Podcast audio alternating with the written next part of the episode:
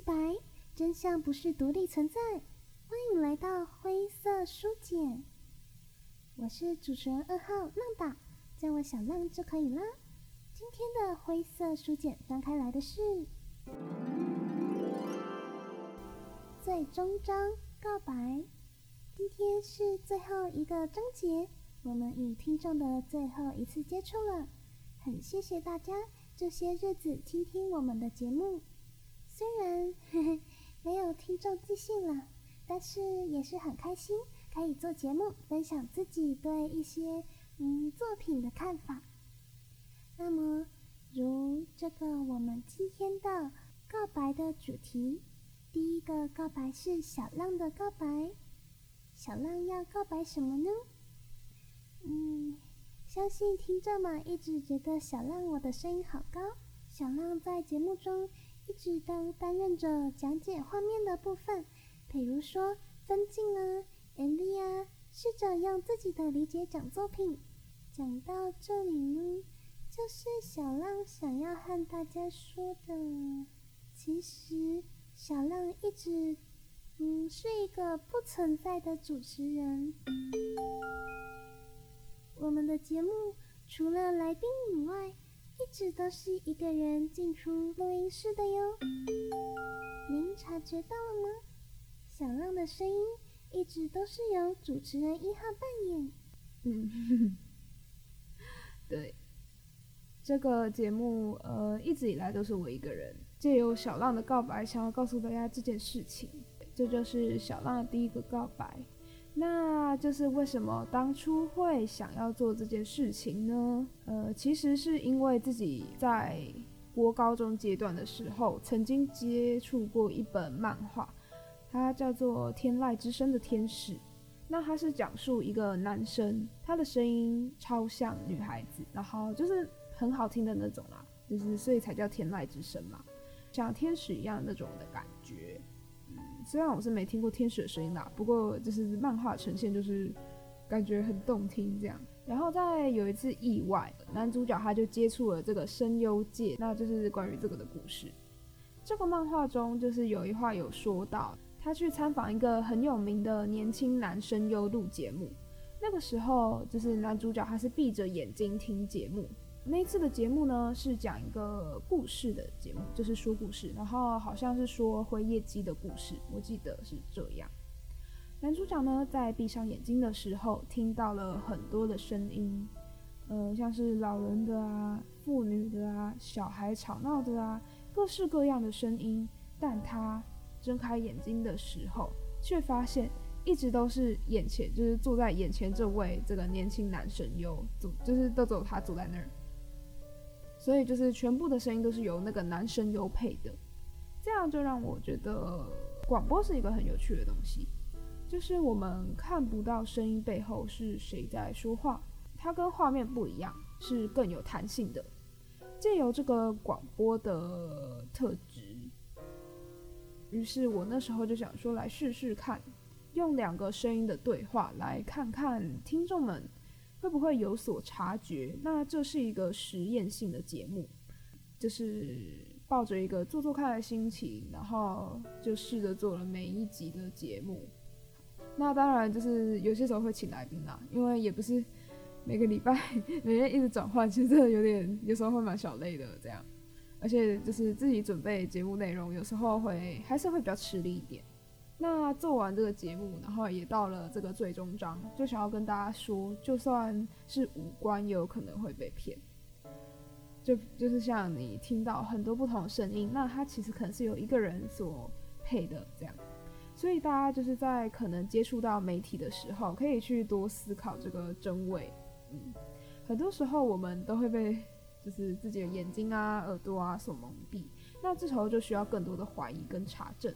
不要一味的相信自己说，呃，你亲身接触到的东西就是真的。好，说到这边，就是如果您今天就是有一种被骗，然后你没有办法原谅，就是想说我听了节目会被骗什么的，就是先在这边就跟听众们说不好意思这样，因为这算是一个实验性的节目，然后也想要为陪伴灰色书简这么长时间的听众们带来一些就是呃一些有趣的意义或者是。一堂课。其实这个就是跟灰色书简一样啦。我们前十二集的这个节目，一些悬疑作品啊，都会看到说，一个人的视角它未必正确，需要多个人的说法去做拼凑。那真相不是独立存在，是我们的这个台呼嘛？因为有许多个线索会提醒你真相在哪里，所以真相不是独立存在，它是有许多就是有相关的东西拼凑起来的。好，那第一个告白先到这边，我们先休息一下。中场休息的音乐，今天为听众们带来 After the Rain 这个二人团体的曲子《世界病少年少女》。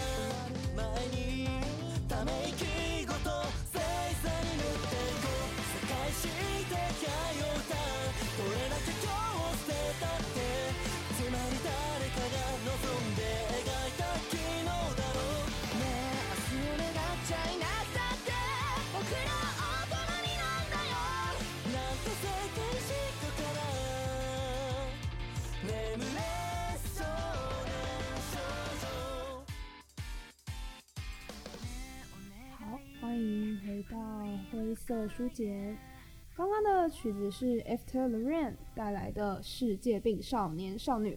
选这首歌是因为等一下要讲到里面的一位歌手，这样。然后，而且这首歌就是我自己也蛮喜欢的，带有一种星星的感觉，就是那种夜空的感觉。不知道 听众们有有没有感受到这种跟我一样体会到星星闪烁，然后在夜空的感觉？那我们就继续来看看第二个告白。那这就是我自身对自己的告白，就是我很喜欢声音这件事。就刚前面有提到，就是我觉得广播是个蛮有趣的东西。那一样的，我就是非常的喜欢声音。呃，这几乎也可以解释说我为什么会做这个广播节目，因为声音真的是一个很有趣的东西。像是平常的说话，大家都听过，嗨，我是伽马这样。然后你当然也可以很 gay 掰。诶、欸，也不是啊，就是想要比较可爱的声音吗？这时候就是把声调拉高，然后嘴型变动一下，就可以有其他声音的效果。譬如说这个，我是主持人二号浪打哟。对，就是像这种。然后大家没有看到的情形，其实就是我的录音呢，通常都是一次录到底，所以在录音期间就是。一直直接的切换角色，这样一下讲我这个，然后一下讲小浪那个，然后在切换的时候啊，其实有时候一些情绪上也是要变换，像是常常在用小浪的声音讲话的时候，其实他是有手部动作的，然后我也会去体会说小浪在说这句话的时候是什么样的心情，就是去塑造他的人格，然后也会发现我刻意的有时候就会安排小浪去讲一些画面的分析，就是他就专讲。画面，然后我就我就是闲杂闲鱼啊，这样。对，那小浪的个性就是自己慢慢去磨练跟塑造出来的。就每一次在准备这个节目的时候，都会去想小浪这时候会讲什么话，那他在讲这句话的时候会是什么样的心情。在一次一次有小浪的节目的时候，都会重新的去体会小浪这个人这个角色。也是在一次次的呃节目中，其实也不断了解他啦。另外，声音有趣的地方还有语气的变化，像是在说故事的时候啊，变化又是另一个声音了。呃，比如说这样。很久很久以前，有一只小松鼠，叫做吱吱。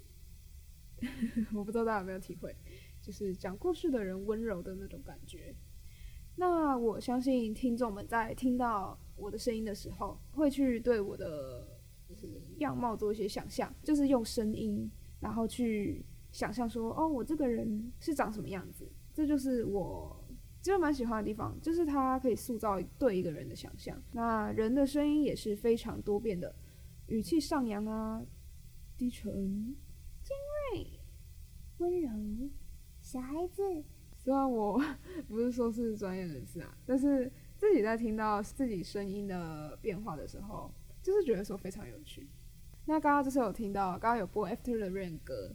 我这边就是想要介绍给大家说，说我一个还蛮喜欢的歌手，他叫马夫马夫。对，夫马夫呢，这个名字听起来就很可爱，他的声线也是可爱到爆。那让大家体会一下跟刚刚那个 After Rain 不同的歌声，感受一下这个马蜂马蜂的萌点啊！想要变成女孩子。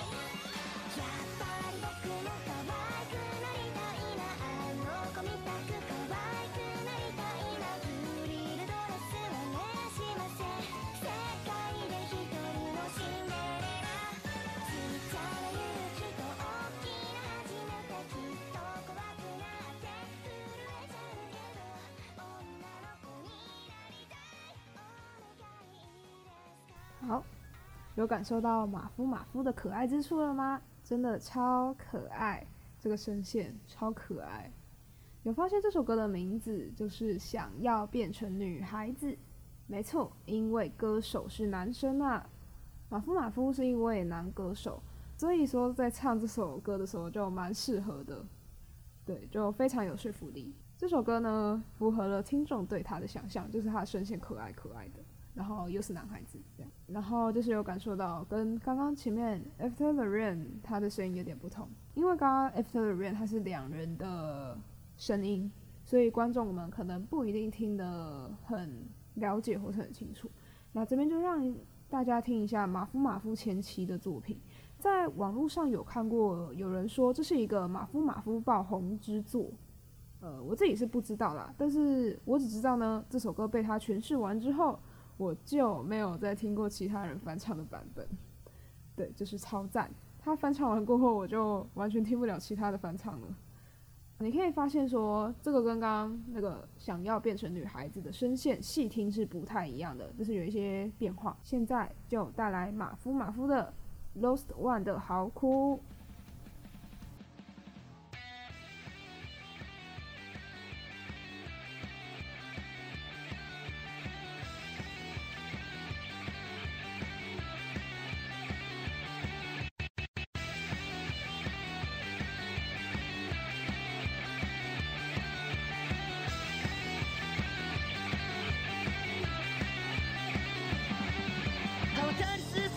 の不信感があくんの果て静脈を刺しちゃって病弱な愛が飛び出すもんね。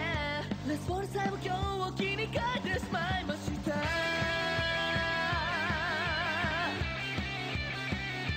No fiction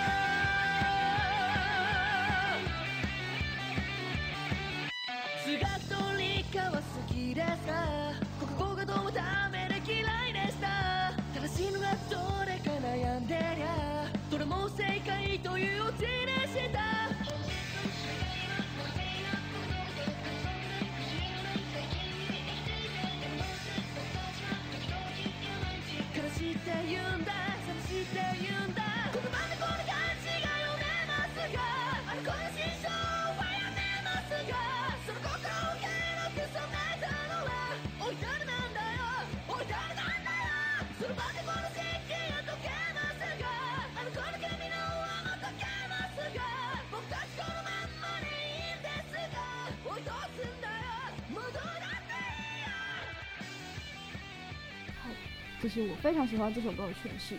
他的声音在这首歌是极度有爆发力的，然后在最高音的部分，就是也有很漂亮的诠释出来，那个很高音，然后又很有爆发力的感觉。Lost One 的嚎哭，其实感觉是在说学渣的愤怒跟无奈吧，我自己是这样解读啦。在副歌的部分有说到说，会读黑板上的汉字吗？就是因为日文有时候会写汉字嘛，能解读那个孩子的心情吗？将那颗心染黑的到底是谁？那这个到底是谁？其实我觉得不仅是父母的期待，然后自己有时候可能会给自己压力之外。然后同才啊之间的比较，那可能也会有一些学制上面的设置，有时候会不禁想说，就是最后一名其实是不是学制上面的错误？我们总是教导学生说“天生我材必有用”，从小就开始一直在听，那为什么又会有分数上的排名？或许这是为了更好的去管理学生啊，或者说在体制上方便去实行，那这可以作为一个判断学童的标准。但是这真的是对的吗？很多时候，对，这没有什么对错，嗯，就是处在一个灰色地带，不黑不白吧。嗯，突然就想到了这个灰色书简的精神。哎，等一下，回来，一下要扯太远。但是至少，就是我们在提到这个学制上面可能有问题的同时，就是我们就可以想起，哦，社会上有这个问题。对，我觉得这已经算是一个很大的进步了。就是你要先意识到问题的存在，之后解决不解决，就是看自己的能力吧。但是发现是很重要的。好，等一下，我们赶快回来。对，歌曲在听完两首歌之后呢，就是想要变成女孩子，还有这个 Lost One 的嚎哭，可以发现说声调是不太一样的吧？有这个感觉吗？我自己是有想说，可能是因为他《Lost One》那首曲子算是很前期、很前期的作品了，就是很前期的翻唱作品。那后期呢，这个想要变成女孩子这边，就是开始转后期的时候，他感觉是有抓到自己的声音的地位，就是自己要怎么样去唱歌，才能把他的声音的特性展现的最好。那也或者很直接的说，毕竟他作为歌手很长一段时间了，在成为歌手这段日子，唱歌会。更去习惯，或是有抓到一些唱歌的诀窍，所以这个声音的变化可以听得出来。好，偷偷推个坑，我觉得很棒，因为我真的非常喜欢他的这个翻唱版本。马夫马夫这位歌手，他其实很有才，有几次词曲包办，连 MV 都自己画，是个非常有才的超有才歌手，而且其实本人也蛮可爱的，没错。可爱认证，他根本就是由可爱构成的。马夫马夫曲的曲风，我自己是觉得是很好听，就是有对味，尤其是他和风的曲子，嗯，就来听听这个他的和风曲子《梦のまた梦》，感受一下马夫马夫的和风魅力。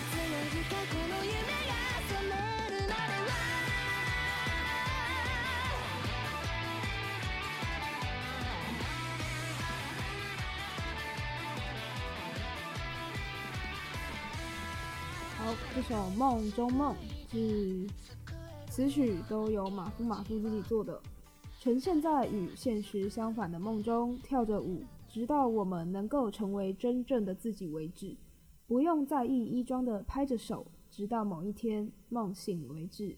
马夫马夫写的歌中，很常可以听到跟梦境相关的叙述，而且马夫马夫的歌词是很漂亮的。虽然我不知道这跟翻译有没有关系，但是他在曲中呢会涵盖自己的理念，那都是我算是蛮认同的。说到梦境的部分，马夫马夫有跟另一位男歌手苏拉鲁组成叫做 After the Rain 这个团体，那算是前期的作品嘛。这个彗星列车的铃声响起。也是有讲到梦，还有苏醒的东西。那听众们听到这个彗星列车这个词汇，不知道有没有听过日本的一个故事，叫做《银河铁道之夜》。《银河铁道之夜》其实不管是在漫画还是小说中，或者是甚至歌曲，都会被引用。就像是漫画，它有一部叫《演员夜之景》，在这个铁道银河之夜的应用，我是觉得很好看。还有群青色般炫目的你，也有应用这个故事。前面呢，这个演员叶直景，他算是职场的演戏。那后面这个群青色般炫目的你是比较有爱情在里面的。如果有兴趣的话呢，都可以看看哦。对，总归来说，这就是我对声音的喜欢吧。在听到喜欢的歌手的声音转换，可能因为一个语调啊，或是对于一个字句的诠释不同，听起来就是有变化。即便可能只有自己体会出这种细微的小变化，但是就是这个体会的过程，我自己是蛮乐在其中的。那这一次的广播节目，我自己在做了这十三集，每一次都觉得很新鲜，因为不知道听众们觉得小浪怎么样，那我又如何？我跟小浪的对话，不知道听众们在听的时候感觉就是如何？会不会其实有一些不连贯？很多时候，如果只有自己的观点，就会很难发现一些盲点或是错误。这也是在制作节目的时候蛮大的体会。比如说，就是有时候小浪接的话就是有点怪，目前呃想不到是哪一集，但是之前好像有身边的人有说过这件事情。那这就是只有自己在写节目内容，然后设想对话的时候可能会出现的问题。就像是我们在第一、二集解说臭家苗一样，臭家苗运用了不同人的视角讲述同一件事情，因此案件产生这些变化。最终的变化才是真相原有的样貌。